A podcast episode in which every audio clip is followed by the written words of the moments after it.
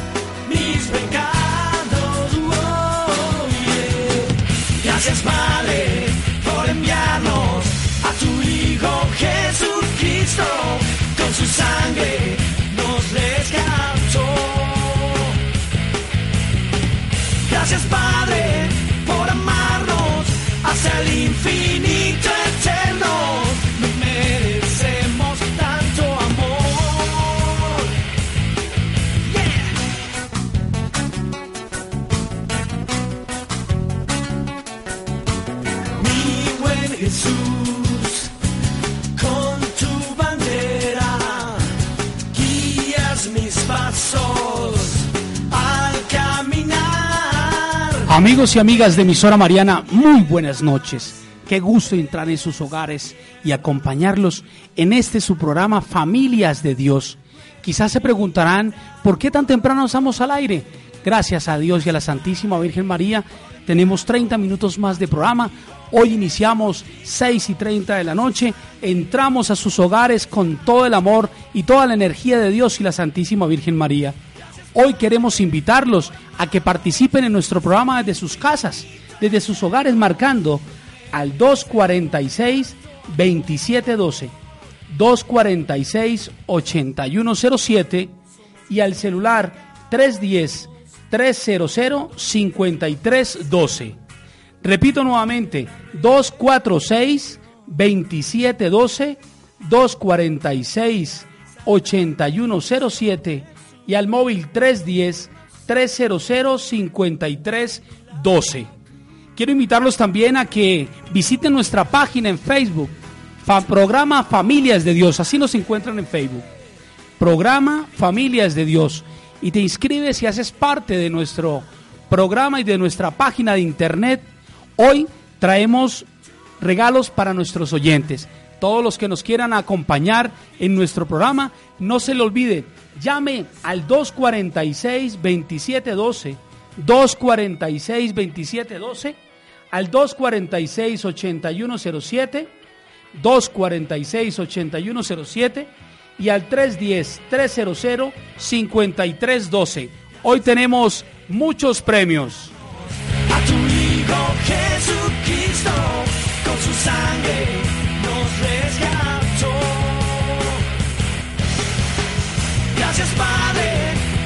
Bueno, continuamos con nuestro programa. En esta noche queremos compartir con ustedes un tema muy interesante. En sus casas deben estar sus papás con sus hijos y el programa hoy va a estar dirigido a todos esos jóvenes. Nuestro programa de hoy tiene el tema de la castidad en el noviazgo. Oído, castidad en el noviazgo. Pero no podemos empezar el programa sin antes saludar a la mesa de trabajo. Hoy tenemos a Erley Aguilar, un compañero del diaconado permanente. Erley, buenas noches, bienvenido. Muy buenas noches, Carlitos. También muy, muy contento de estar nuevamente con usted y con los oyentes, esperando que esta noche sea de mucho agrado para nuestros oyentes y de mucho aprendizaje en familias de Dios. Bueno, aquí estamos esta noche, Erley, con este tema tan interesante, la castidad en el noviazgo.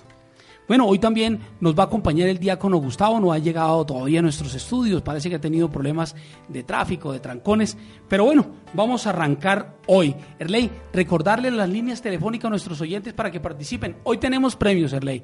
Hoy estamos, como empezamos con media hora más de programa, vamos a ser dadivosos hoy para que la gente se asidua con nosotros y nos escuche.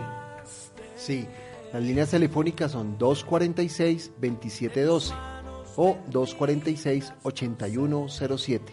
También se pueden comunicar al número de celular 310-300-5312.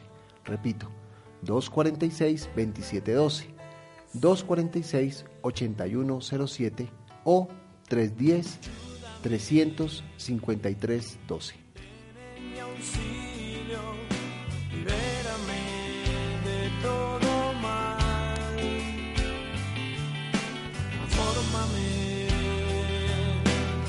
Hazme de nuevo, quiero hacer tu voluntad.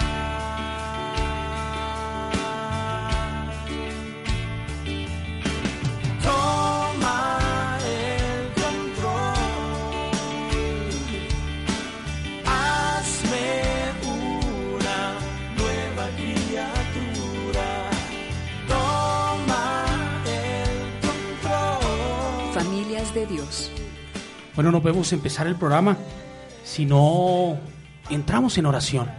Vamos a colocarnos en actitud de oración y vamos a decirle al Señor, Dios, concédeme la serenidad para aceptar las cosas que no puedo cambiar, el valor para cambiar las cosas que puedo cambiar y sabiduría para conocer la diferencia, viviendo un día a la vez, disfrutando un momento a la vez aceptando las adversidades como un camino hacia la paz, pidiendo como lo hizo Dios en este mundo pecador tal y como es, y no como me gustaría que fuera, creyendo que tú harás que todas las cosas estén bien, si yo me entrego a tu voluntad, de, modo que pueda ser razonablemente feliz en esta vida e, e increíblemente feliz contigo en la siguiente.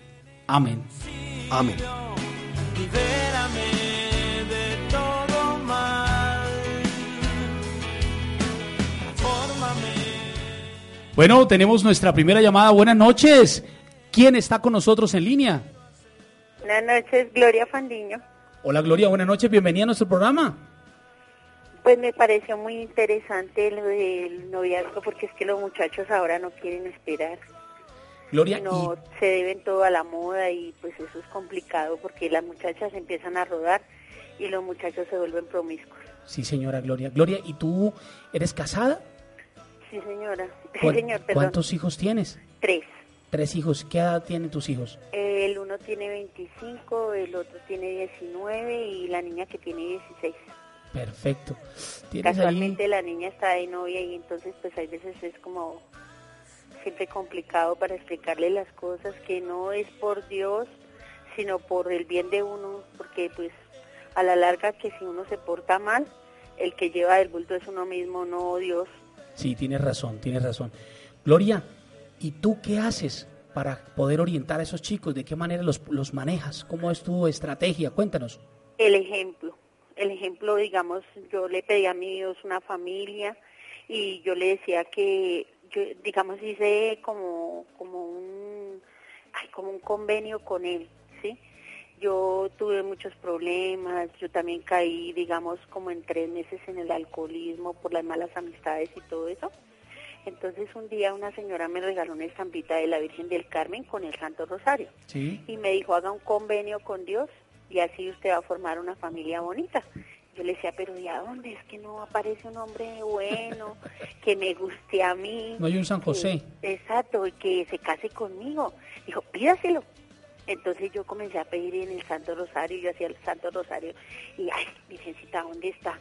Yo lo quiero que sea menor que yo, por si yo me muero antes, pues para que él guíe los hijos. Y pues lo quiero que me quiera, no, no lo pedí que me quisiera, no, eso sí no lo pedí, pedí fue que fuera buen padre, que no tomara, no fumara y que se casara conmigo. ¿sí? Gloria, y eso, y eso me imagino que ahora muchas que, que, que te conocían en ese tiempo dirán, no, Gloria está loca, ¿cómo se le ocurre? ¿Dónde va a encontrar un hombre de esos? Sí, pero entonces hay que pedir el sacrificio también. Yo dije, bueno, si algún día él se separa de mí y se va, no importa, yo me quedo sola y no van a conocer padrastros mis hijos ni nada, porque yo le me voy a pegar de la Virgen y le voy a decir, Virgencita, por favor, quíteme las tentaciones. Muy bien. Y así me pegué y efectivamente al el año 2000 él se consiguió una persona y entonces él yo vivía con mi mamá. Y habíamos vivido todo el tiempo con mamá, pero entonces él me salió ventajoso. Usó la Biblia para él. Llegó y me dijo, acuérdese que en la Biblia dice que dejarás a su padre y a su madre y se harán una sola carne, ¿sí? Sí, Pero lo hubiera hecho cuando nos casamos, hubiera sido fabuloso por supuesto. pero él lo dijo fue cuando ya los niños estaban grandes. Entonces ya mi mamá no podía caminar para ese entonces y me dijo, bueno, deja a su mamá o se, o se queda sola ahí sufriendo con ella. Yo me voy porque yo ya una señora me está cayendo y a mí me gusta mucho y como usted no quiere luchar por eso, yo me voy.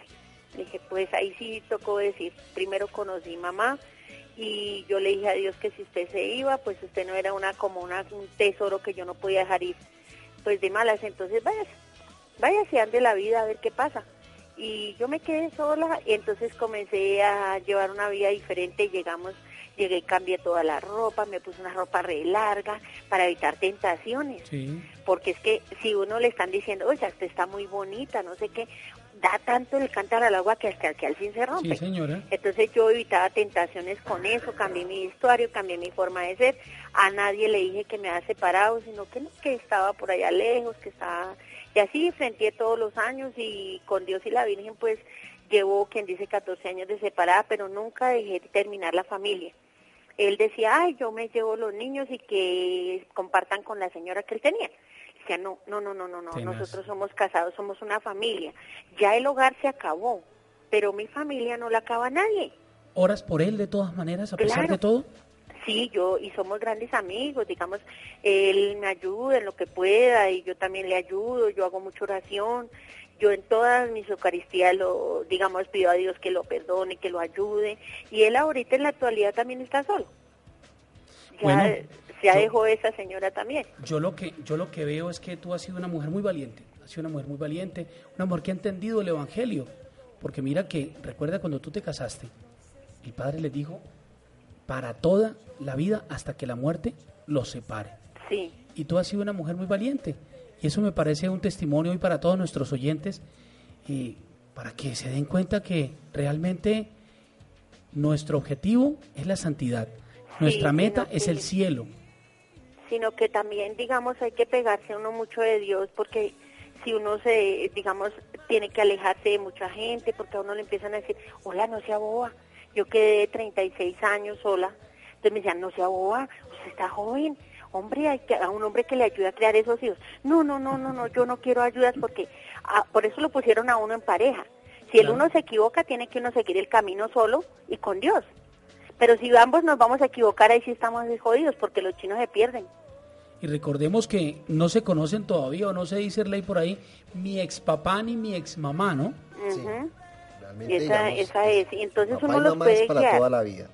Uno los puede guiar así, con el ejemplo, porque pongamos uno les dice, bueno, eh, ustedes aguantaron hambre, ustedes sí se puede también ser solo mamá o solo papá, porque la mayoría de las veces, y eso fue lo que me asustó a mí, que la mayoría de las veces que tienen padrastro, casi el 90% de los muchachos se pierden. Sí, muy complicado. Eso es muy complicado porque ya les va a pegar un señor o una señora que no es nada y ya es un problema, los va a corregir y ya no se dejan. Entonces, en cambio, uno les da ejemplo, entonces le van a decir a uno, no, yo no llego esta noche. Yo no llegué, yo llegaba todas las noches, Claro. qué pena.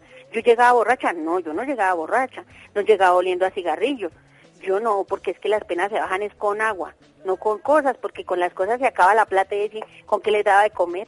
¿Y qué te ayudó a cambiar? Tú, tú nos hablabas al principio que tuviste Sí. un problema de alcoholismo. ¿Qué te, ¿Qué te ayudó a salir de él? La Santísima Virgen, el Santo Rosario. Esa señora que me regaló el Santo Rosario me dijo, métase a un deporte. Y me metió a natación ella. Yo no sé, yo creo que fue la misma Virgen que se me apareció. Me metió a un curso de natación y desde ahí yo cogí el deporte y a pedirle a Dios y a hacer el convenio. Y el convenio pues me salió mal, pero yo decía, Señor, yo le pedí sufrir, ayúdeme porque esto está como muy bravo, esto está bravo, pero yo no sé, usted me, va a ayudar y yo sé que va a salir bien. Y ya ahorita, pues el mayor, está ya ahorita en este año acaba administración de empresas. Él se paga la carrera él mismo. Y el otro trabaja de mensajero, pero él terminó su bachiller y el mensajero, digamos, tiene su motico, prestó su servicio, ambos prestaron su servicio. Y la niña ya termina su bachiller también y está en el SENA también haciendo una carrera. Pero mira qué interesante el testimonio que tú das. Tú hablas y lo primero que la primera pregunta que te hice fue la respuesta más acertada. Testimonio. Es lo que tú les has dado a tus hijos, es lo que has hecho de tu vida para que los demás vean en ti ese valor que no se encuentra en ninguna mujer, porque hay mujeres que se separan y automáticamente tienen que conseguir otro otro esposo, ¿no? O se van a tomar. y- Exactamente, o empiezan a tomar una vida, una vida de libertinaje. Pero mira qué interesante, cuántas personas se te acercaron a decirte, oiga, no sea boba, consígase otro. Tentación. El demonio siempre las ha hecho, ¿no? Siempre Sí. las ha hecho tratando de meterse, tratando de que tú pudieras entrar en pecado. Porque tú, estás, tú manejando la duro. Castidad. Tú estás manejando la castidad. Ese tema lo vamos a tratar dentro de 15 días nuevamente y es la castidad en el matrimonio. Y así pues yo le puedo exigir a mi, a mis hijos, yo le pongamos a mi hija, yo le digo, bueno, haga tal cosa, haga tal otra, tiene un noviazgo de dos años, yo le digo, mire, llévese bien y si está de Dios que usted siga, pues listo. Y si no, pues no, pero que al menos no le quede un remordimiento de que yo caí, que por eso él se tuvo que meter conmigo, o que a la fuerza, porque hay un niño por mitad, o sí, no, no, no, que sea porque que si quieren de verdad. Qué bueno, también eh, que podemos entenderte y mm, vemos que hay una autoridad dentro de ese hogar. Eh, cuando tú has tomado esa decisión y has dedicado la vida a esos hi- hijos, ellos obviamente recíprocamente le, eh, quieren devolverte lo mejor. Y esa hija que tienes, si hoy en día, digamos, está valorando la mamá que tiene, pues muy fácilmente va a tener un hogar bien consolidado y bien formado dentro de lo que nosotros como cristianos y católicos realmente queremos. Sí, señor. Gloria, bueno, aquí te tenemos un obsequio. Te Uy, tengo un libro, el último libro de, Marga- de Margalida Castro, una gran amiga mía, que se llama A ti María, que tomaste mi vida por asalto. Uy, qué belleza. Entonces te lo, te lo, te lo, te lo vamos a entregar. Viene au- autografiado por Margalida. No vayas a colgar, por favor, para que tomen tus datos Listo. y te puedan entregar este libro. A ti, María, que tomaste mi vida por asalto. Y sí que fue verdad. Bueno. Es que fue verdad. Yo, a mí la Virgen María, es que yo, yo siempre he tenido esta, al hijo, a la, la mamá al hijo nada le niega. Sí, señora. Y ella le intercede y le intercede y a mí nunca me ha hecho quedar en mal. Bueno. Nunca me ha hecho quedar mal. Siempre todo mediante el Santo Rosario se me ha dado. Y Rosario Diario, ¿no? Sí, señor. Bueno, entonces no cuelgues que ya te van a tomar tus datos para que puedas pasar por el libro. Que tengas una feliz noche, mil bendiciones y ojalá estén tus hijos escuchando este programa hoy. Gracias, amén. Bueno, continuamos con este programa de la castidad en el noviazgo. ley para poder iniciar que este programa, pues, ¿qué es castidad? La castidad es un acto voluntario del ser humano que evita reducir la capacidad sexual a instrumento de placer. La castidad o pureza se define como la virtud moral que regula rectamente toda voluntaria expresión de placer sexual dentro del matrimonio y la excluye totalmente fuera del estado matrimonial. Si nos ponemos a pensar un poco en esta definición, podremos resolver con conciencia recta la mayoría de los planteamientos que se nos hagan en esta materia. Bueno, yo creo que es claro que la castidad depende de cada uno, o sea, la castidad es voluntaria. La castidad no se impone, Ni es un sacrificio. no, o sea, es algo voluntario. Si yo tengo un noviazgo y realmente valoro mi cuerpo, me valoro como persona, pues hombre, yo no tengo por qué estar esperando que me estén tocando, que me estén acariciando, sino respetando ese tesoro que tengo como cuerpo. Y yo iría más allá, respetando también al otro, valorando al otro, porque cuando yo valoro al otro, no trato de maltratarlo, no trato de pasar por encima de él o de ella, ¿no? En el caso de, nosotros como hombres, sino tomo ese noviazgo y le doy el, el, el punto y, el, y la altura que le corresponde para que ella se sienta realmente complacida de ver un hombre que se entrega totalmente, que entrega lo mejor de él para con ella. Erley, el noviazgo no es solo un tiempo que precede al matrimonio, es la preparación. Por eso el noviazgo o en el noviazgo está la clave de tantas cosas, tanto positivas y negativas, que condicionarán más tarde la vida matrimonial, en un sentido o ya sea en otro sentido. Por lo que se refiere a la castidad, si un matrimonio limpio es, es en buena parte fruto de un limpio noviazgo. Mire qué bonito esto. Un matrimonio limpio es en buena parte fruto de un limpio noviazgo.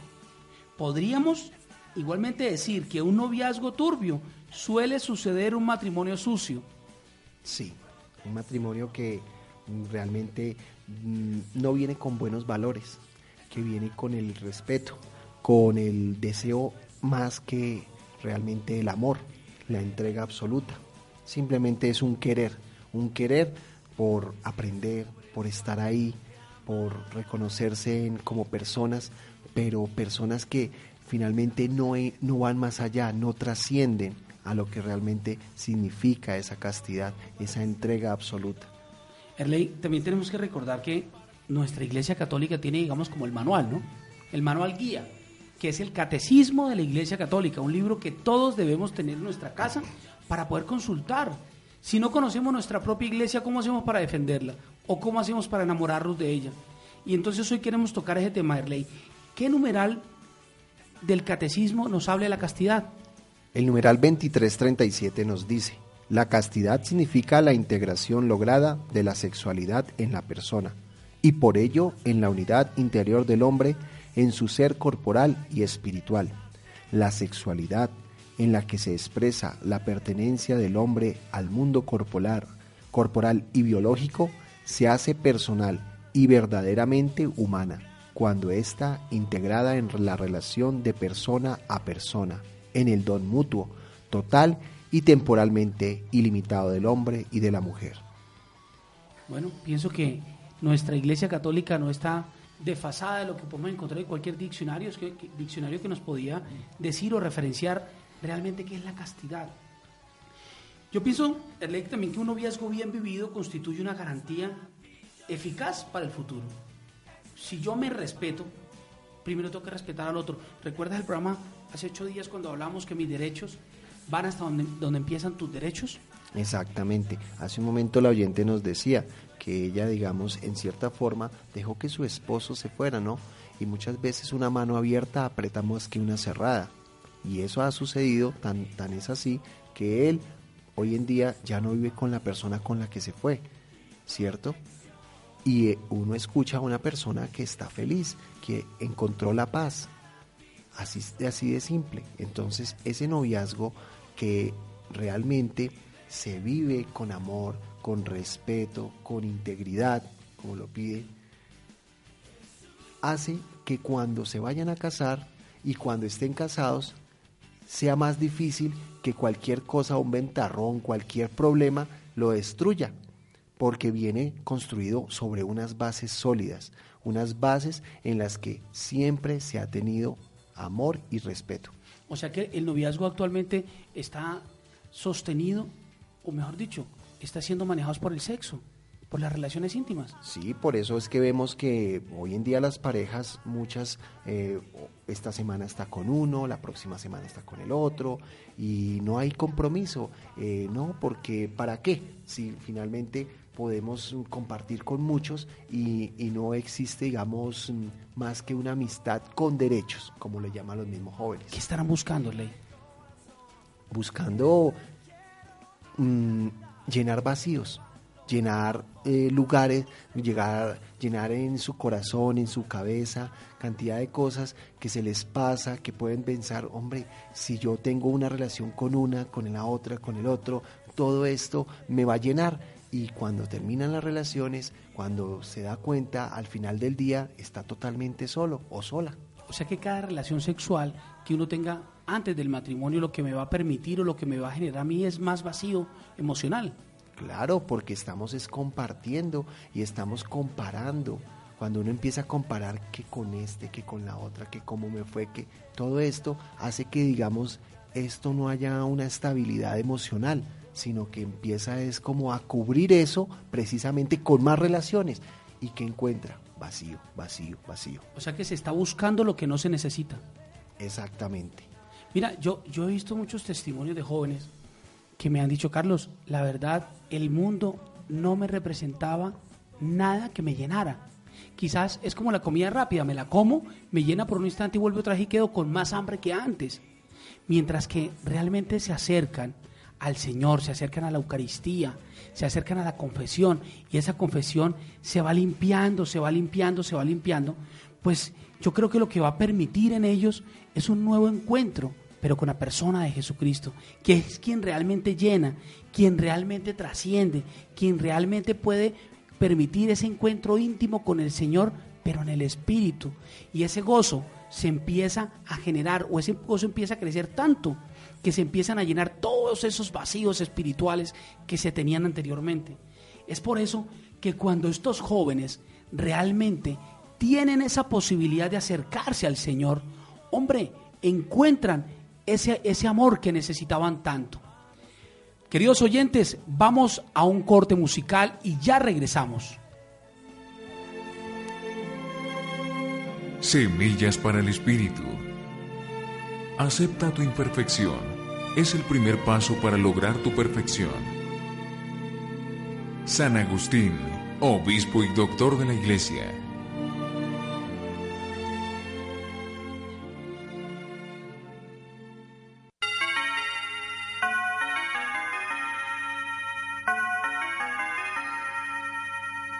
Son las seis, cincuenta y nueve minutos.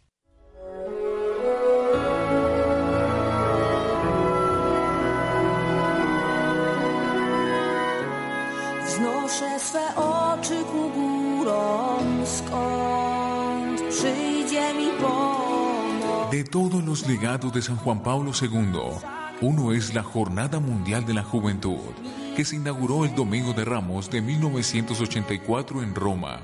Su santidad convocó a los jóvenes de todo el mundo y ellos acuden por miles.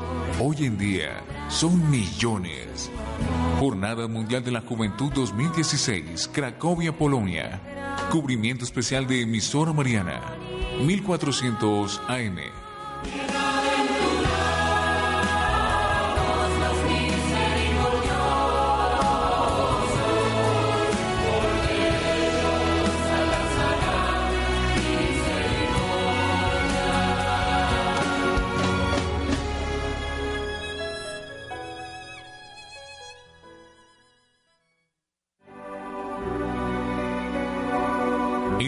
Del Jubileo Extraordinario de la Misericordia, Emisora Mariana te invita a vivir los últimos domingos de cada mes, los Encuentros Marianos, basados en las 14 obras de misericordia instituidas por la Iglesia. Obras a tratar en nuestro próximo encuentro. Vestir al desnudo. Estaba desnudo y me vestisteis. Mateo 25:36. Sufrir con paciencia los defectos del prójimo. El amor es paciente, es bondadoso. Primera de Corintios 13:4.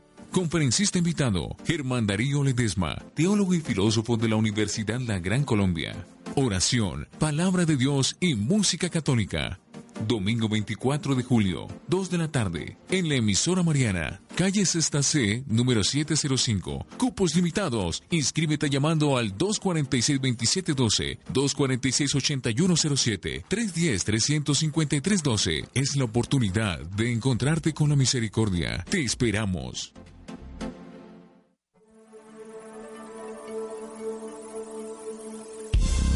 Desde la capital de la República, transmite emisora Mariana, HJKM, 1400 kHz y www.emisoramariana.org.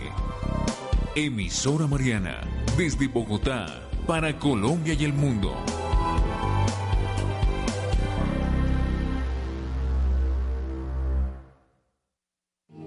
Tú y yo nos amamos mucho, corazón siempre habrá un agujero, un vacío, una soledad que solo el amor de Dios puede llenar completamente. Gracias por colmar mi corazón, Jesús. Familias de Dios. Un encuentro de hombres y mujeres de fe. Para caminar juntos hacia el reino de Dios.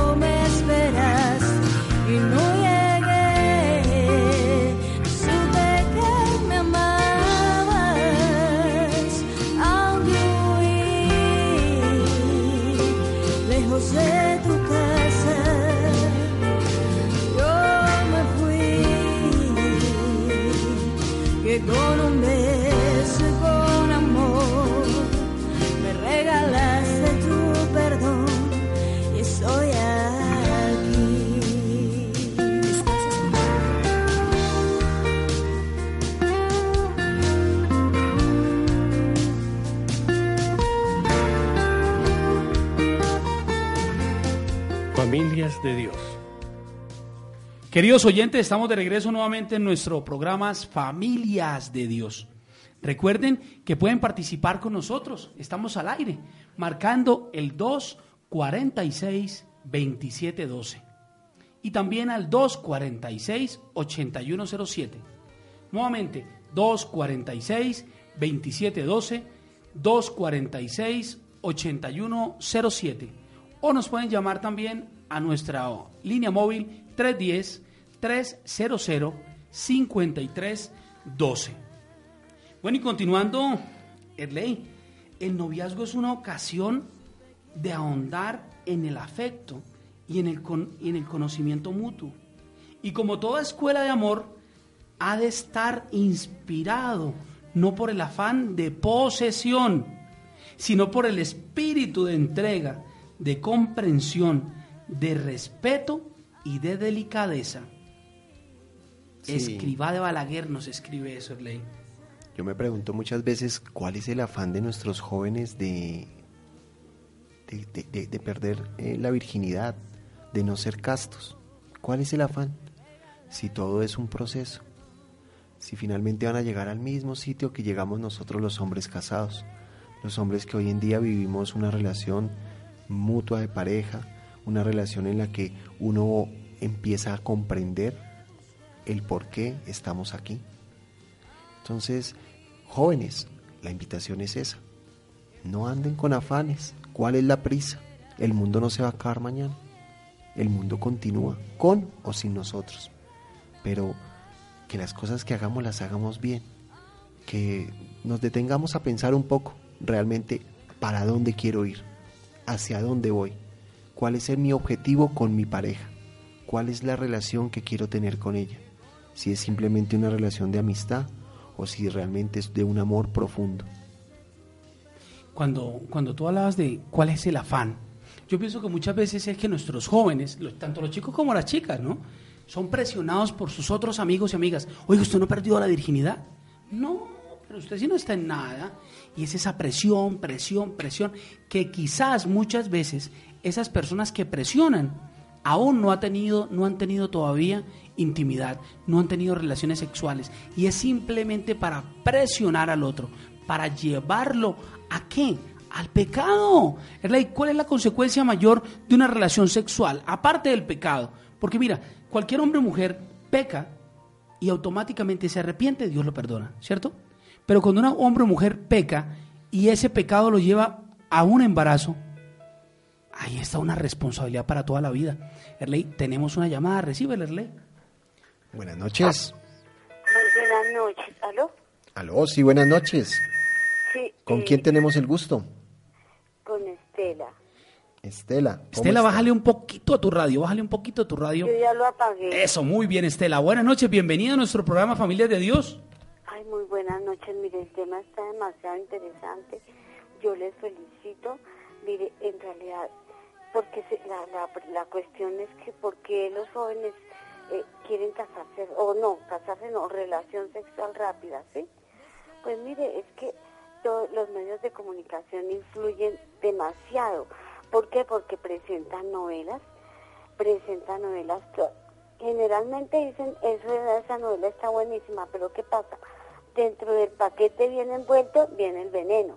Sí.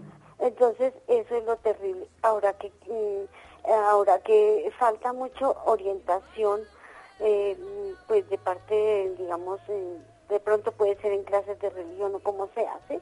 Pero falta demasiada orientación de hacerle caer a los jóvenes y a todos nosotros como adultos que no es solamente tener una relación, porque esa relación incluye responsabilidad y si no está preparado para ser padre de familia, porque todo el mundo nos preparamos es para profesionales, pero menos para padres de familia.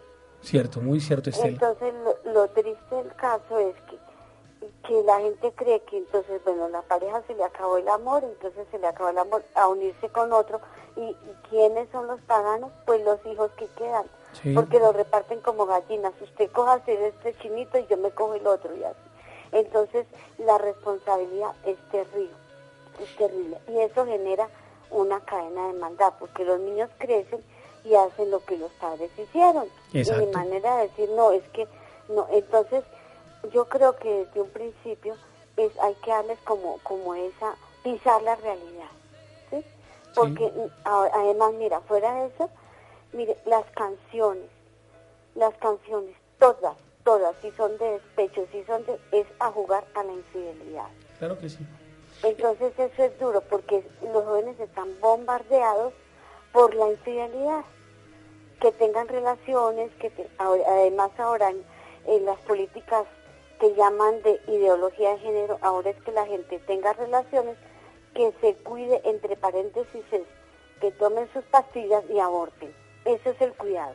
Entonces a los jóvenes hay que hablarles, es muy clarito, sentado en la realidad, porque no podemos, no podemos ya tapar lo que ya se está viendo.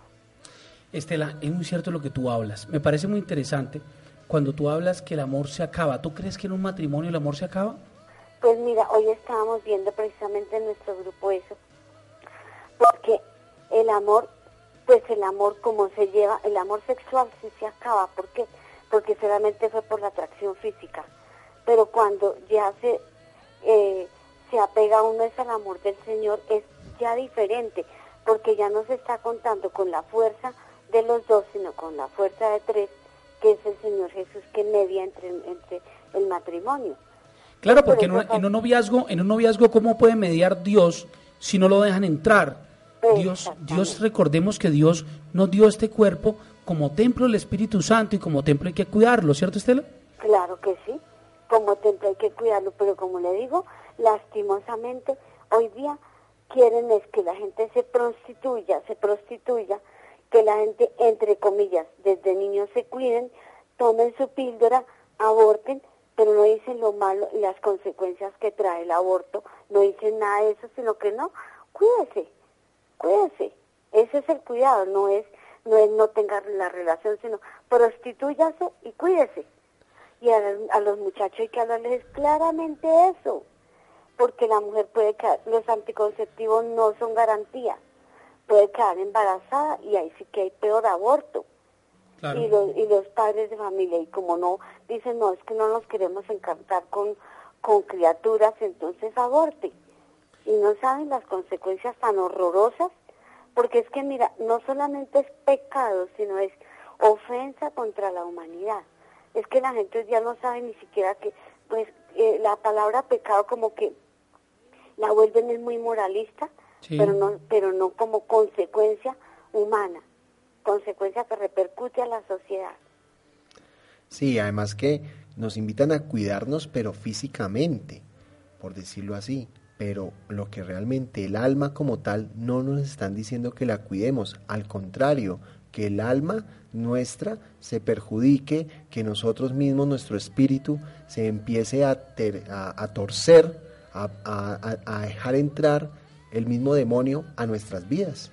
Exacto, exacto, porque mira, y es que la realidad es dura, porque a veces eh, plantean casos, por ejemplo, a veces llaman al Minuto de Dios, que hay un programa que se llama Velando y Orando, y generalmente las muchachas llaman, el, el locutor es muy, pues muy acertado, lleno del Señor, y pues es como psicólogo, pero no sé si será psicólogo, pero de todas maneras, hay muchachas que llaman siempre llorando y dicen, ay, no, es que imagínate que conseguí, eh, bueno, tuve una pareja, pero entonces no me la llevé bien, y entonces, ¿cómo le parece que me dejó hijos? Pero sin embargo, como no puedo vivir sola, consiguió otro que ese sí le prometió el cielo y la tierra y le pasó lo mismo.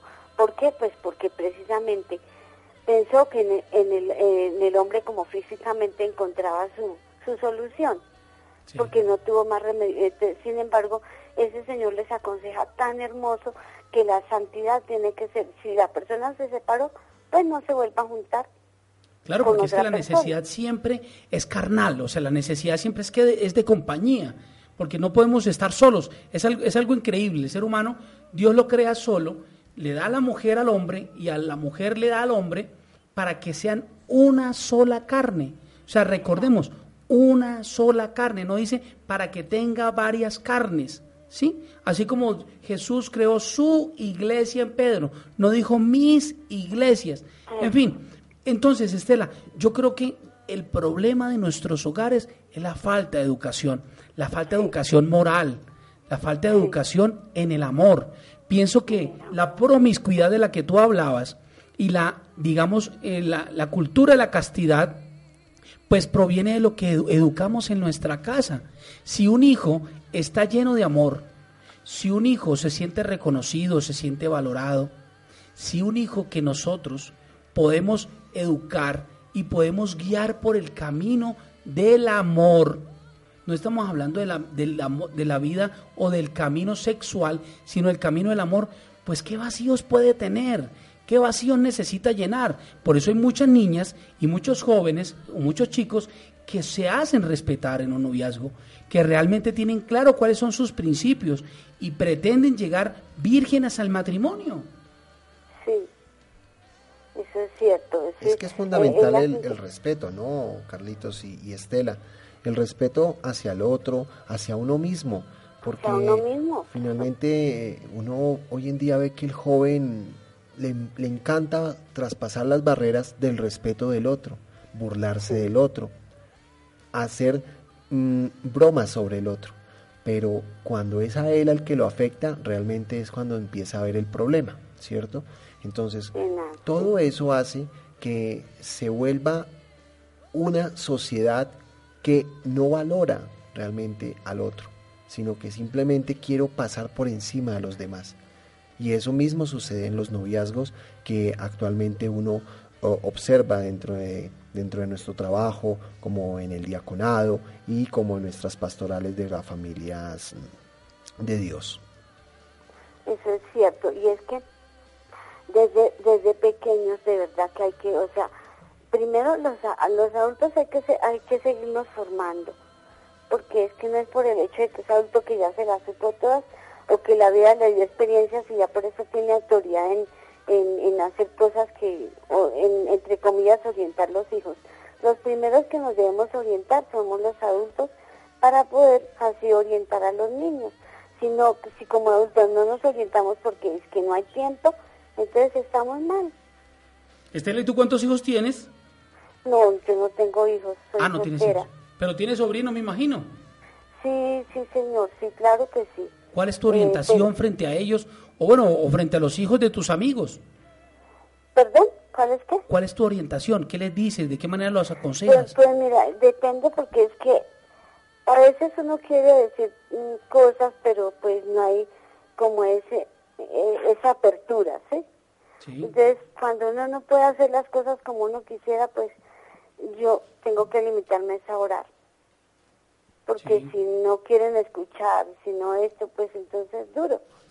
Para uno es duro. Mire, Estela, tú tienes mucha razón. Muchas veces uno se vuelve cansón, se vuelve intenso, como dicen los chicos ahora, o, o se vuelve cantaletudo, está repitiendo lo mismo, lo mismo, lo mismo. Pero mira, la mejor herramienta que nosotros podemos utilizar, hay dos herramientas o tres herramientas fundamentales que podemos utilizar para contrarrestar el pecado, tanto en los jóvenes como en nuestros hogares, porque es que muchas veces uno habla, habla, habla y pareciera que no tuviera eco lo que hablamos. Pero mira, uno está la oración, colocar en las manos del Señor y la Santísima Virgen esa petición, esa intención que tenemos. Dos, la Eucaristía. Ahí se está haciendo el milagro de la pasión, muerte y resurrección de nuestro, nuestro Señor Jesucristo. Y tercero, el rezo diario del Santo Rosario. Esos son elementos que no pueden faltar en nuestros hogares, que no pueden faltar en nuestras casas, porque esa es una herramienta o son herramientas fundamentales para poder fortalecer esos vínculos de amor en la familia. Eso es cierto. Eso Estela, es cierto. te queremos hacer entrega de una gorra que dice hay vida en Jesús, Estela. Ajá, qué maravilla. Te vamos a dejar con nuestro diácono para que te tome tus datos y bueno, puedas venir a recoger en el momento que tú puedas. Estela, muchas gracias por participar en nuestro programa. Pues de todas maneras les sigo felicitando y que pues mi Dios les siga iluminando para que para que sean escuchados, tengan mucha audiencia y esto de todas maneras nunca es perdido. Amén. Estela, recuerda que todos podemos hacer parte para hacer crecer este programa de familias de Dios. Sí, señor. Y recomendar mucho la encíclica del Papa Amor y Leticia, Sí, señorita. porque esa es una belleza.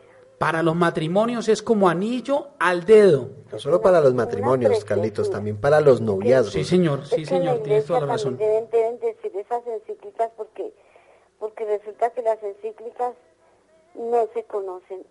No se conocen porque falta divulgación. Claro, si no conocemos, si no conocemos nuestra iglesia, ¿cómo la defendemos? Mira, pero es que la emisora Mariana está dando un programa muy bonito, pues que pues aquí ya, pues no, pues cuestiones que no sabemos, pero de todas maneras de leer las encíclicas. Entonces, yo digo qué belleza porque porque porque Pablo VI, el Papa Pablo VI también escribió la de Humane Vitae, pero Sí, señora. no sabemos, o sea, sí, entonces grave la cosa. Entonces toca sí seguirlas divulgando, pero la encíclica Amor en Leticia es una belleza, o sea, todas, ¿no? Pero Acordémonos- por lo que es del matrimonio y de la Sí, familia. sí. Acordémonos que no podemos dar de lo que no tenemos. Por eso tenemos que conocer nuestra iglesia. Por eso tenemos que leer la palabra del Señor. Por eso tenemos que conocer el catecismo de la Iglesia Católica y todas las encíclicas que han sacado los, santo pa- los santos padres que tenemos en iglesia. La última del Papa Francisco, Amor y Leticia, que habla Estela. Entonces tenemos que ser conocedores para poder fortalecernos nosotros espiritualmente y poder, y poder dar una batalla espiritual. Estela, muchísimas gracias por participar. Te esperamos, en- pues continuemos en este programa, continúa con nosotros en este programa y te esperamos dentro de ocho días nuevamente. Bueno, gracias, muy formal. Bueno, en ley hay unas dificultades en el noviazgo que son muy marcadas. Son tres, resumámoslas en tres. Uno, la espontaneidad del cariño.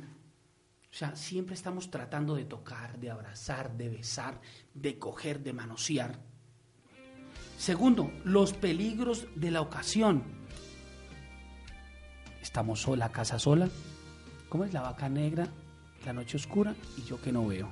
Entonces tenemos la ocasión, estamos solitos en la casa, no hay nadie, aquí nadie nos ve, está la ocasión del pecado. Y la tercera, las concesiones ante la compasión o el chantaje. Si usted no quiere estar conmigo, entonces terminemos. Es porque no me quiere. Ay, usted no me quiere dar la pruebita de amor que tanto pedimos. Y quizás algunos en sus casas se reirán. No hay esa pruebita de amor. Y por la pruebita de amor tenemos a veces muchos hijos no deseados, quizás algunos niños no nacidos. Entonces yo pienso que tenemos que pensar muy bien, Erley, y me gustaría que nuestros, nuestros oyentes entendieran, esa espontaneidad del cariño no es tan buena. No, además de que eh, es falta de creatividad. Yo lo he puesto así. Mm, nosotros también fuimos jóvenes. A nosotros también se nos ocurrió alguna vez decir la pruebita de amor. Sí, se nos alborotaron las Sí, a hormonas. nosotros se nos alborotaron, eso nosotros no, no vamos a ser ajenos a eso. Pero sabíamos clar- claramente, y hoy lo reconocemos, de que eso de algún modo eh, era condicionado a que el otro hiciera lo que yo quería, por encima de realmente el respetarla a esa persona. ¿sí?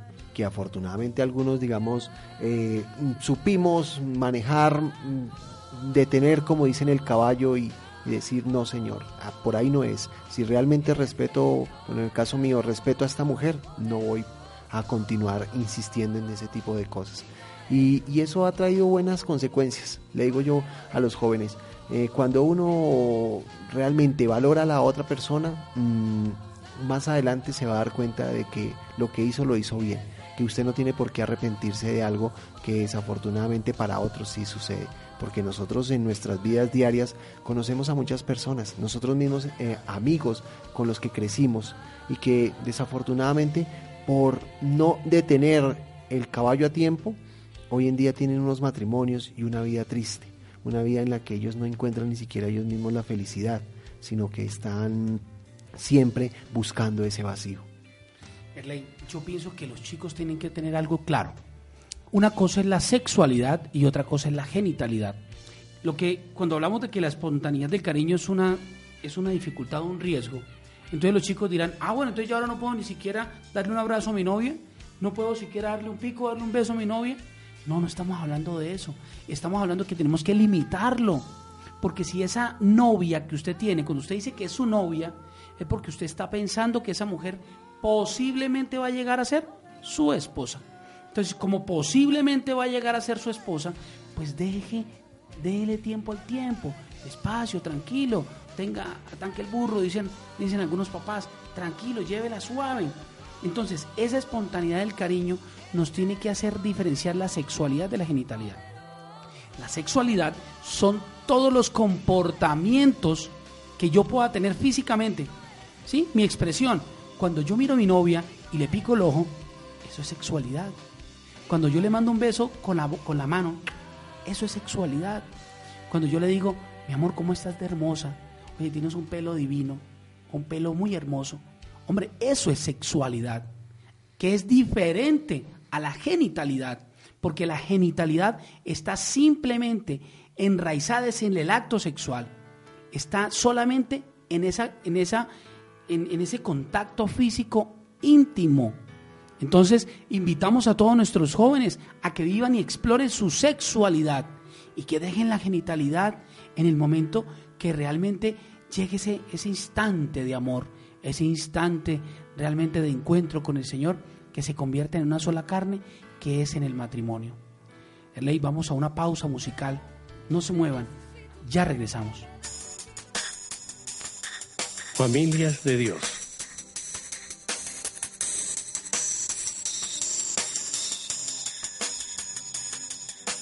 La oración debe ser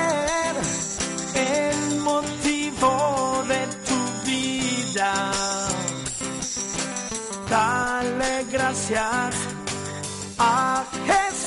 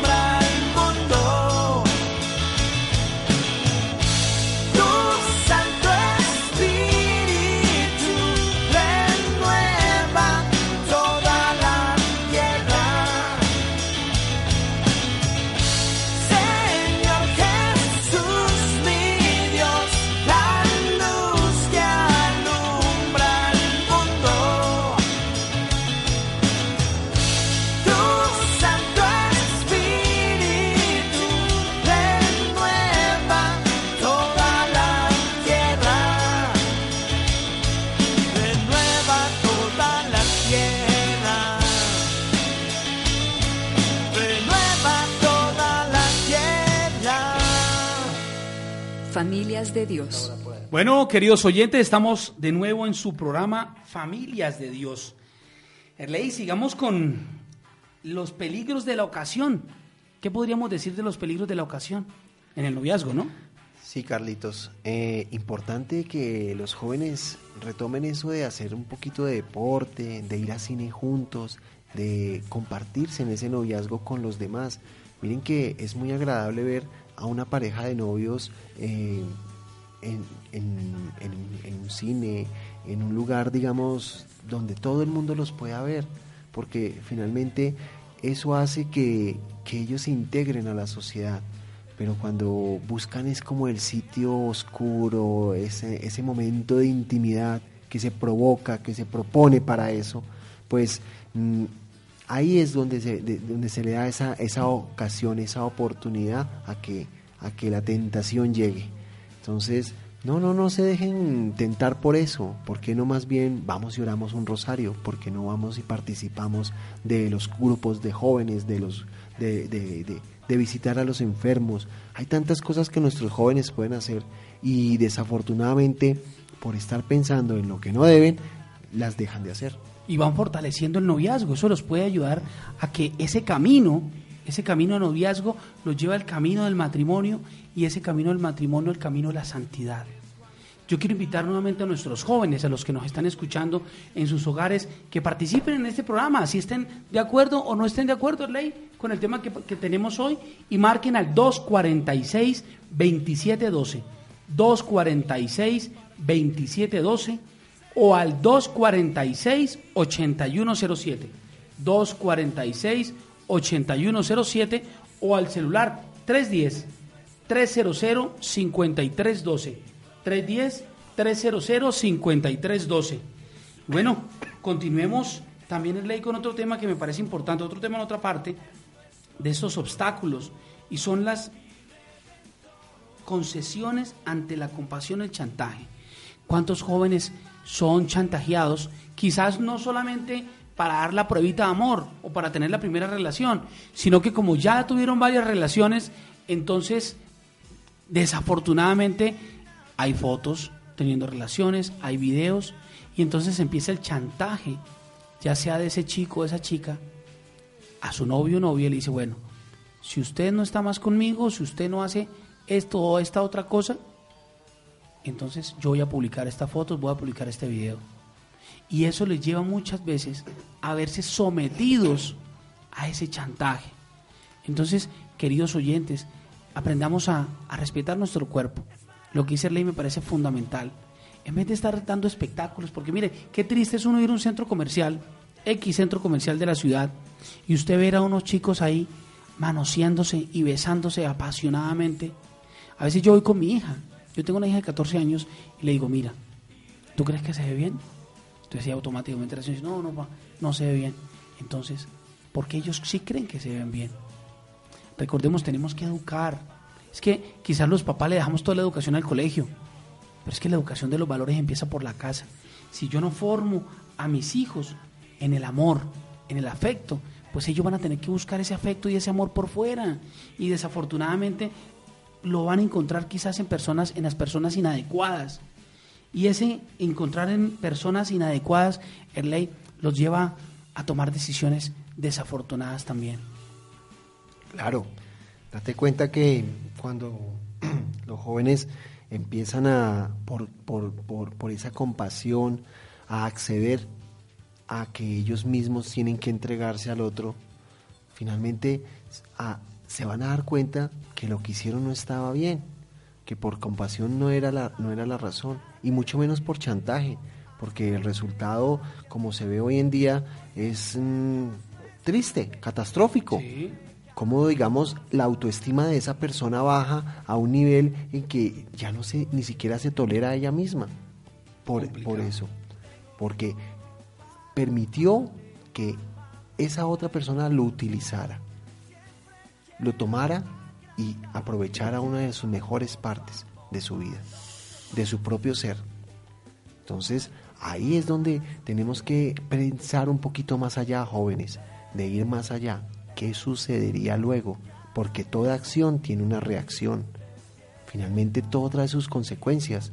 No crean que una relación sexual ya se tuvo una relación genital y no pasó nada. Al contrario, pasan y pasan cosas, tal vez no físicas. De pronto dirán, no, no, es que está pensando que sobre, sobre un embarazo.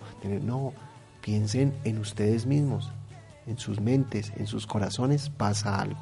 Pasa eh, cosas que antes se hubieran podido evitar si hubiéramos sido más serios y más mm, estrictos en la relación de, de noviazgo.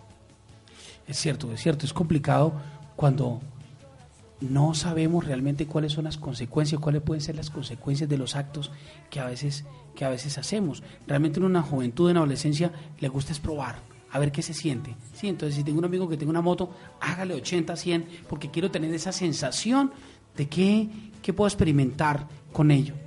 Pero miren, con el cuerpo no se puede experimentar, porque el cuerpo, ¿qué vas a entregar? Yo, yo a veces me pongo a pensar y digo, bueno, estos chicos cuando vayan a llegar al altar y van, va entrando esa mujer de ese vestido blanco y entonces está la marcha nupcial. Tarararán, tarararán, tarararán. Esa chica, ¿cómo va por dentro? ¿Cómo va espiritualmente? ¿Llena o vacía? ¿Cuántas personas o cuántos hombres han pasado por su vida? ¿Con cuántos hombres quizás ha tenido intimidad? Y este hombre que va a llevarla al altar, quizás puede presumir que es una mujer virgen, porque es que la virginidad muchas veces es difícilmente comprobable, en, digamos, en la primera noche, en el matrimonio. Pero no es mejor tener esa virginidad también emocional, también psicológica y espiritual, donde yo me voy a entregar por primera vez. Eso yo pienso que es como los 15 años, Arley. Una niña cuando va a cumplir los 15 años, para ella debe ser lo máximo y lo wow. ¿Sí? Pero si una niña va a unos 15 años previos y esos 15 años y esos 15 años no le no le más bien puede experimentar de todo, pues yo creo que cuando ella vaya a, vaya a vivir sus 15 pues van a ser vacíos. Y ella quizás vea ya cómo todos celebran, cómo la quinceañera está feliz, cómo entran y todo el mundo la saluda. Y dice ella, ay, yo quisiera estar allá, yo quisiera vivir ese momento también. De esta misma manera queremos invitar a nuestros jóvenes a que vivan también su noviazgo. Tranquilos, pónganle freno de mano. ¿Cuál es el afán? ¿Cuál es el afán de entregarse? Y hay una parte muy, muy importante que, que estuvimos cuando preparamos el programa Marley, es la parte espiritual. Y es entregarse espiritualmente. Esa parte me gustó. Y reservarse corporalmente. Es entregarse espiritualmente, es conocer al otro es darme al otro como soy. ¿Qué amor tengo yo para darle? ¿Qué tengo yo en mi interior para ofrecerle? Porque no es solamente regalos. ¿Cuál es mi, conocimiento de Dios? ¿Cómo puedo yo quizás catequizar a mi novio, catequizar a mi novia frente a lo que realmente es Dios? Hay una, una chica que conozco que, que da mucho testimonio de su virginidad, da mucho testimonio porque la vive, la goza y la disfruta. Entonces uno de lo que vive y lo que goza lo puede experimentar y lo puede dar a conocer a los demás. Pero lo que uno no conoce y lo que uno no sabe, pues queda supremamente complejo. Realmente queda muy complejo uno poder enseñar lo que, lo que no conoce. ¿Sí? Es como cuando un profesor le da una, una cátedra de francés y sabe hablar inglés. Pues le va a quedar muy difícil enseñar esa cátedra. Pero yo puedo dar de lo que tengo. Entonces empecemos a darnos espiritualmente, darnos realmente en nuestra esencia. Eso sí, dese todo lo que pueda espiritualmente, pero absténgase o reténgase todo lo que es corporal. No hay afán. ¿Cuál es el afán? Cuando usted va a la fiesta, lo último que le sirven es la comida, ¿cierto? Y en el noviazgo parece que eso fuera lo primero lo más importante. Recuerde cuando usted va a una fiesta, le sirven la comida y se acabó la fiesta. Todo el mundo empieza a irse. No, es que es como un plato bien o mal preparado. Si a nosotros eh, nos ofrecen una carne en bistec y si la carne a, los cinco minutos de haberse eh, puesto en, en, en el asador se, se, se sirve, ¿cómo está? ¿Cruda? Sí, señor. Es una carne que posiblemente nos va a hacer daño. ¿Qué sabor tiene? ¿Qué sabor tiene? Si no es el mejor sabor. Pero cuando nos sirve una carne que ya lleva su tiempo de maduración, su tiempo dentro del asador, correspondiente a eso, nos sabe una delicia. Eso mismo sucede con nosotros y con nuestras propias vidas. Mire, hay que darle un consejo a los chicos y a las chicas. Y hoy los quiero retar y las quiero retar en ley. Cierren las piernas al novio. A ver qué pasa. Dígale que no. Y esté intenso, intenso. Dígale que no. Mira, Erley, solamente, la castidad no solamente para la Virgen, ¿no? que quede claro también en nuestro programa. La castidad también se puede dar en personas que han tenido relaciones sexuales. Sí, así es. Que han vivido su intimidad, que han tenido pues esa vida, esa vida sexual. Y pueden ser castas. Si usted lleva uno, dos, tres años con su novio y está hace dos años teniendo relaciones con él, pues hombre, haga un alto en el camino. La invito y lo invito a que haga el alto en el camino. Y me contarán en el programa qué pasa. Muchas veces los novios se van porque lo que les interesa es eso, tener sexo y sexo gratis, ¿no? Porque supuestamente es un sexo con amor. Y seguro. Pero ¿dónde está el amor en ello? Así es, ¿dónde está? Eh, y lo que dices es cierto, retémoslos, retemos a los jóvenes a que digan no. Algunos dirán, oye, ¿y por qué no puedo tener relaciones sexuales? Y yo le digo, entonces, ¿por qué sí? Retémoslos esta noche, los invitamos en un mes o en dos meses, hagan ese ejercicio y se van a dar cuenta que si esa persona sigue a su lado es porque realmente la ama y ese noviazgo va a trascender, ese noviazgo se va a oxigenar. ¿Por qué se va a oxigenar? Pues hombre, porque van a empezar a vivir cosas diferentes, cosas que debieron haber vivido y que hasta ese instante van a empezar a vivirlas y le van a sacar mejor provecho, ley. Sean creativos y exijan creatividad del otro. Es lo que uno, digamos, le, pide a, estos jóvenes de hoy en día. Porque es que mentalmente son muy capaces de poder hacer cosas que realmente mmm, trasciendan más allá. Que en un noviazgo se vivan las cosas de una manera que pueden llegar a encontrarse verdaderamente como son, tal y como, como, como Dios los trajo al mundo, pero de una manera en que cuando llegue al altar sientan que ahí es el compromiso, es, eh, es realmente la, la, el, el momento justo para encontrarse como parejas. Bueno, yo pienso que nuestros jóvenes dirán, bueno, Erley y Carlos, nosotros, ¿qué tenemos que hacer? A ver, si ustedes quieren que nosotros nos quieren retar, ¿qué debemos hacer? Bueno, hoy les vamos a dar unas recomendaciones.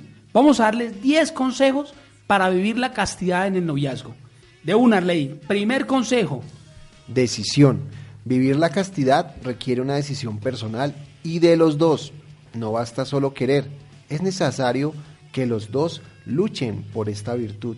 Después de todo, cuando uno no quiere, dos no pelean. Exactamente. Entonces aquí lo que necesitamos es decisión. Decisión de uno. Y esa decisión de uno tiene que llegar, llevar al otro a que también tome la decisión. Porque recordemos esa frase muy coloquial. El hombre propone y la mujer dispone. Entonces aquí vamos a pedir primero decisión. Segundo, Erley. Autoconocimiento. Vayan tomando nota en la casa. Primero, decisión. Segundo, autoconocimiento. El autoconocimiento es fundamental porque es necesario conocerse para delimitar tus límites. ¿Cuáles son tus debilidades? ¿Cuáles son las áreas de tu cuerpo que son más sensibles? Es importante que compartas con tu enamorado o enamorada estos puntos para que él o ella te ayuden, no provocando. Oiga, autoconocimiento. A veces nos gusta conocer, entonces queremos conocer a nuestra novia, o la novia quiere conocer al novio, a ver ese cuerpo, cómo está, dotado, hermoso, maravilloso, pero muchas veces no nos conocemos a nosotros mismos, no en lo corporal ni en lo físico, no nos conocemos en lo intelectual, en lo espiritual. Entonces, si nosotros no nos conocemos, ¿cómo pretendemos conocer al otro? Si no sabemos cuáles son nuestras debilidades, cuál, no, no conocemos cuáles son las áreas más sensibles del cuerpo, por ejemplo, y entonces llegó el novio y nos dio el besito donde no tenía que darnos, lo dije, ah, me derretí. Entonces, ojo con eso, autoconocimiento. La tercera, Erley. Calma. El autocontrol es esencial para no entregarse a los impulsos sexuales. Una persona libre para amar es aquella que consigue controlar y no entregarse a los deseos de la carne. Es importante entender que uno no en un momento caliente en el noviazgo. Un no en un momento caliente del noviazgo es importante. Es un sí al amor. Por ejemplo, cuando la mujer está en el periodo fértil de su ciclo menstrual, ella está preparada para tener una relación sexual. Por eso una elección sabia es estar en lugares abiertos o invitar a amigos para salir. Lo que hablábamos ahorita. Hablamos de los centros comerciales, de ir a cine, de compartir en un parque. Es que no solamente es el novio y la novia, puede ser un grupo de novios y de novias, parejas, tres, cuatro noviazgos que participen, que vayan, por ejemplo, a jugar bolos. Se me ocurre. Sí. Claro. A compartir. La cuarta ley. Vida de oración. El diálogo con Dios que le dará la gracia sobrenatural y la fuerza necesaria para luchar contra un impulso natural. Estén despiertos y que recen para que no caigan en tentación. El espíritu es animoso, pero la carne es débil. Mateo 26, 41. Perfecto. Siguiente ley. Quinto. Quinto. Diálogo, el diálogo. En el noviazgo es un tiempo adecuado para conocerse y darse a conocer. El medio más seguro para hacer esta puente es el diálogo. Cuando dices lo que está en tu interior e incluso lo que ya ocurrió en tu historia, se dan uno al otro a la oportunidad de conocerlo y darle la bienvenida. Por eso es importante que te expreses sobre tu sexualidad. Cuando él o ella avanza en algo, te sientes usado. ¿Cómo te sientes cuando él o ella no respeta tu límite? Una buena conversa puede ayudar en esta lucha. Bueno, ahí quería dejar pasar esa porque miren, la vida en oración con el diálogo es supremamente importante. Esa vida de oración, nos dice Mateo, está despiertos para que no caigan en tentación. Entonces, si nuestra vida está enfocada hacia la oración, nos vamos a fortalecer espiritualmente.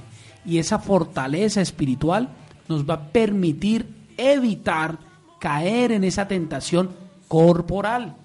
Por eso el diálogo en el noviazgo es supremamente importante, porque muchas veces el ley ni siquiera hablan, solamente es el acto sexual, solamente es la genitalidad, quieren vivir una sexualidad corta, pero una genitalidad larga. Sesterley. El sacrificio.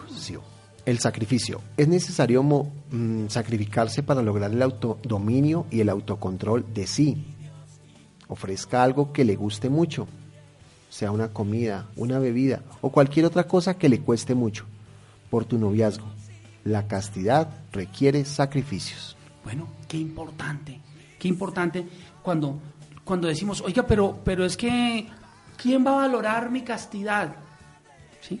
pero oiga, pero mis amigas que tienen relación a ella, ¿por qué sí pueden y yo no puedo? Entonces, miren, la castidad requiere de sacrificios. Y ese sacrificio, ¿quién se lo va a valorar a uno? Uno mismo inicialmente. Y obviamente el Señor y la Santísima Virgen María van a estar felices porque estamos cumpliendo con su palabra. El séptimo es ley. El séptimo, la perseverancia. No desistas en tu primera caída. Si te caes, levántate, confiésate y empieza de nuevo. Lo que decías hace un momento, Carlitos, que muchas veces algunos de los jóvenes que nos están escuchando en este momento dicen, no, pero si ya nosotros ya tenemos relaciones hace mucho tiempo, pero nunca es tarde, nunca es tarde para comenzar. Listo, que ya lo estuvimos bien, pero es un momento de ponerle límite a eso, porque mi relación no depende de eso, de tener relaciones sexuales, sino de una relación donde crezcamos los dos, donde maduremos los dos, pero no maduración genital, sino una maduración espiritual, de mente, de espíritu. Y esa relación hay que iniciarla o hay que renovarla con la confesión, porque la confesión lo que nos permite es estar limpios. La confesión en ese instante lo que va a hacer es a purificar ese noviazgo, a limpiarlo para que siga ese caminar hacia la santidad. Octavo, Erley. Cuenta con la intercesión de los santos. Pide ayuda de los santos de devoción para vivir una vida pura y casta Siempre hay que pedir ayuda a los amigos del cielo, como lo hemos hecho algunos de nosotros o como lo hacemos casi todos los que seguimos a Cristo. Tenemos nuestros ejemplos de vida.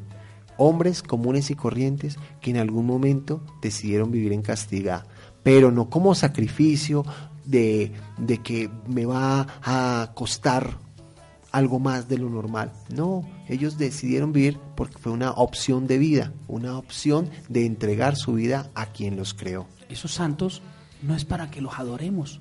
Esos santos es para que nos sirvan de referencia, para que nos sirvan como de brújula. A ver qué camino nosotros debemos seguir. ¿Para dónde? Pues para llegar al Señor. Y el, el santo principal, el santo más importante que todos debemos tenerle devoción es al Espíritu Santo. Debe ser nuestro santo base. ¿Para qué? Para que nos ayude a encontrar realmente cuál es el camino que nos guía al Señor. El, no, el noveno. Luche. Vive la castidad, vive la castidad quien es un luchador, quien lucha contra sí mismo.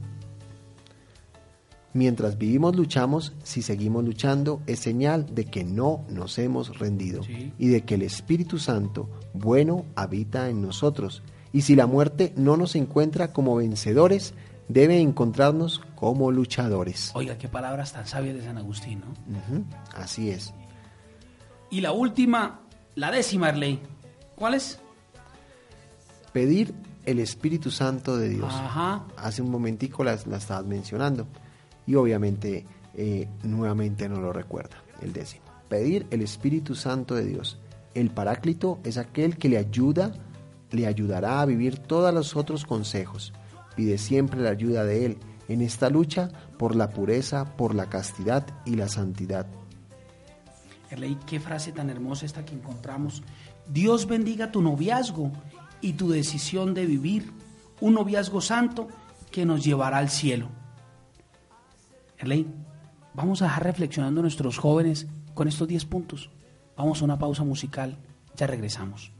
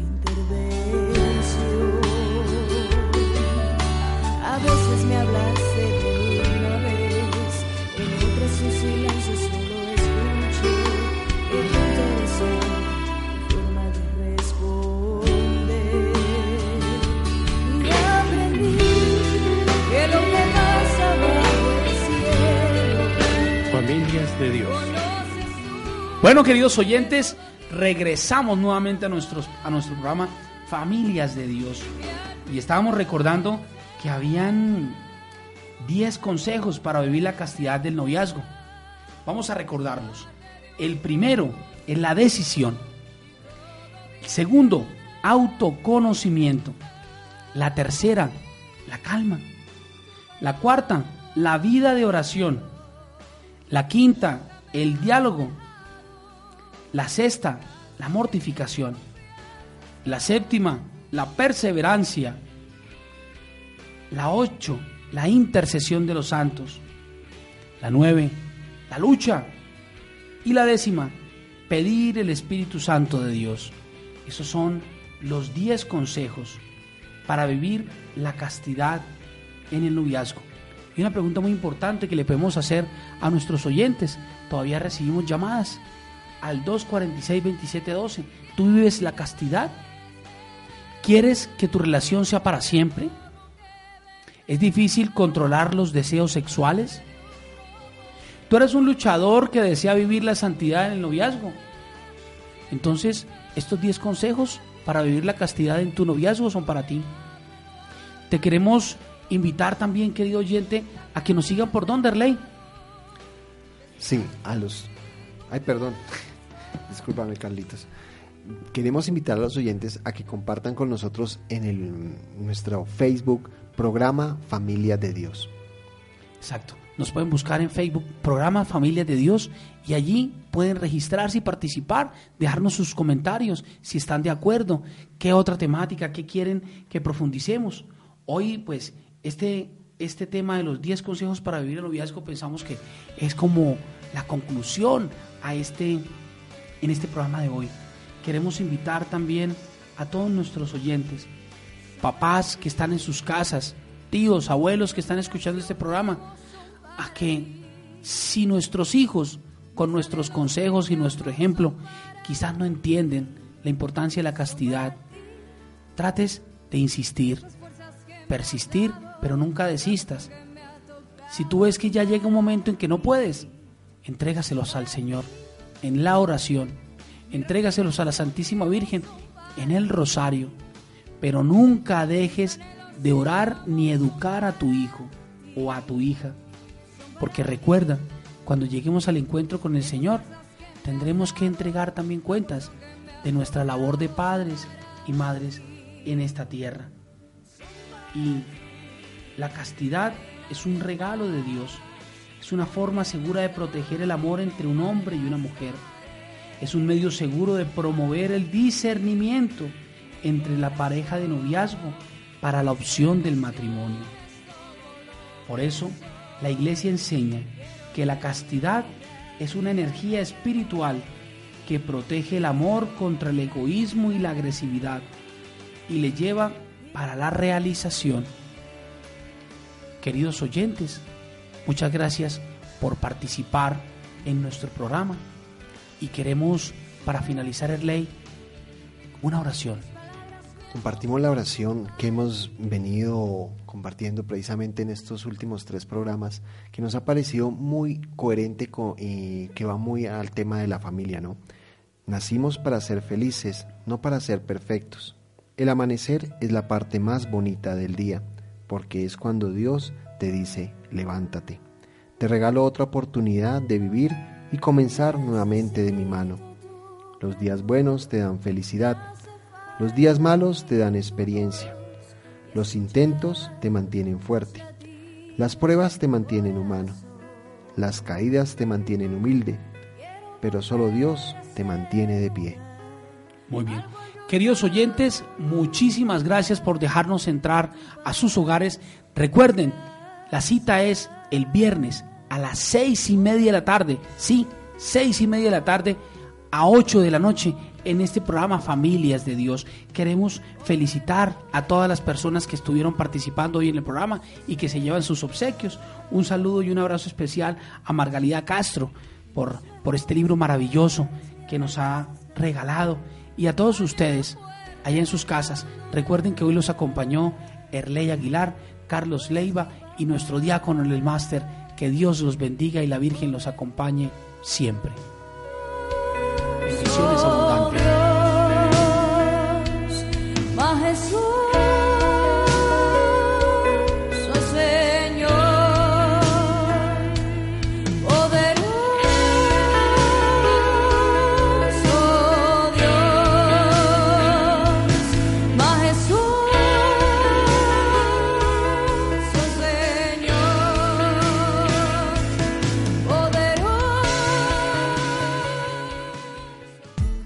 Esta es la señal de emisora Mariana.